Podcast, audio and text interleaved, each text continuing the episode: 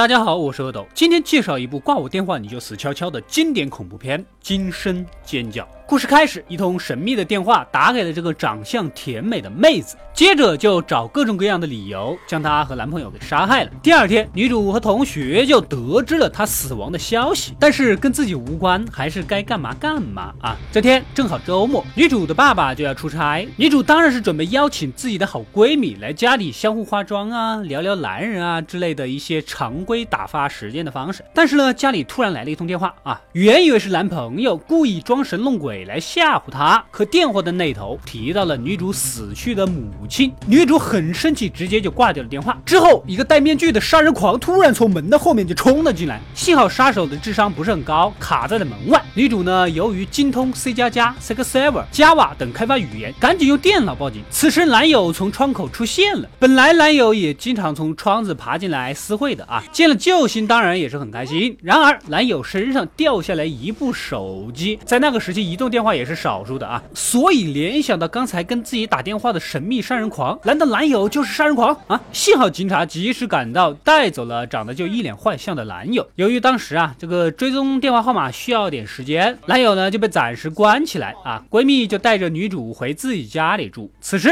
闺蜜家又接到一通电话，是来找女主的。接通一听，竟然就是那个杀人狂的声音，果然是错怪了男友，因为女主的母亲呢也是被人用类似的方式给杀害的。女主。主的父亲呢，长期出差，是吧？这种职业的特性容易被人戴帽啊。女主指认出母亲的情夫就是凶手，然而其实她当时很悲痛，加上一些似有似无的证据，潜意识里就认定了情夫是凶手。但是现在发生的这一切事情呢，让她开始怀疑是不是真的认错人了。回到学校，闺蜜的癫狂男友准备开一个 party，邀请一大群同学一起去看恐怖片、喝酒聊天儿，人多了也不怕变态杀手，是不是？大家一起。也可以冲冲喜，哎，说的也有道理。警方的那边也有了消息，打给女主家和闺蜜家的电话，竟然是女主父亲的手机号码。女主的父亲呢说出差，但是至今完全联系不到，看来也非常非常可疑啊。毕竟自己老婆给自己送了鲜艳的绿帽子，说他杀了老婆再嫁祸给情夫也不是没有可能。嗯，到了晚上，每个同学都自备零食过来了，女记者也悄悄的跟踪过来。她之前呢，利用女主死去的母亲的那个案子写了一本书。这次又是个连环杀人案，他是肯定不会放过的。酒也没了，闺蜜去车库拿啤酒。妹子啊，你真的只是高中生吗？啊，你的发育有一点跳级呀。此时突然门被锁住了，车库门也半开不开的。回头一看，竟然是那个变态杀人狂。鉴于闺蜜的男友平时作风啊也比较浪荡，喜欢搞恶作剧，原以为是癫狂男友假扮的，结果竟然动起了刀。这样可不行啊，动枪可以，但不可以动刀哦。为了逃命，闺蜜想从猫洞钻出。去，但是你们也看到了，闺蜜的发育比较好，所以杀人狂启动了车库门，就把她活活的给急死了。好吧，其实胸大也不太好。另一边，女主也后悔误会了男友啊，害她被关了一晚上，决定今晚就将自己从未被开垦的小草原开放给男友自由的奔跑。你们得明白啊。势必，女主跟男友正聊着，突然杀人狂从背后出现，残忍的杀掉了男友。这次男友看来是完全洗白了自己啊。女主赶紧跑啊，反正他只要找到谁就害。害死谁啊？所以恐怖片千万一定要离女主远一点，基本上都是没杀到她，顺手杀了你的情节啊。闺蜜的亲哥是个警察，也被杀人狂给杀死了。机智的女主甩掉杀人狂之后，赶紧捡了警察的枪。此时闺蜜的浪荡男友和另一个屌丝同学相互指责对方是杀人狂，一定要相信自己之类的啊。现在女主是谁都不相信啊，男友又颤颤巍巍的跌下来，拿过枪就翻脸了。原来变态杀人狂竟然是男友，而且还不止一。一个闺蜜的癫狂男友也是同伙，男友告诉女主，他们就是喜欢这样杀人啊！如果非要说理由，当年女主的母亲也勾引了他的父亲，直接导致男友的父母离婚了啊！而且也是他们把女主的父亲给绑架了，准备最后一致口径说他的父亲杀死了所有的人，然后畏罪自杀，栽赃到他身上啊！完美的躲过法律的制裁，这脑袋瓜还真好使啊！刚夸一句，这两个人又互捅一刀，造成自己也被伤到的假象。在警察面前也好博得同情，但是你们能不能先把事情做完了再互捅啊啊！一定要这样？你们到底知不知道什么叫做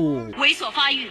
别浪！猥琐发育，别浪！果然回头一看，骗过来的枪不见了，原来是那个女记者悄悄拿走的。然而毕竟是女记者是吧？保险栓都没开，直接被男友一脚踢开。再一回过头，女主又带着父亲跑了。这俩杀人狂的智商也是有点问题，就这水平还双排，还那么浪。就在男友不注意的时候，女主用伞插死了男友，然后用花瓶砸晕了闺蜜的那个浪荡男友。本来以为一切结束，然而被伞插过的那个男友还没死，正要杀死女主的关键时刻。女记者开保险栓，一枪打死了杀人狂，终于结束了这可怕的噩梦。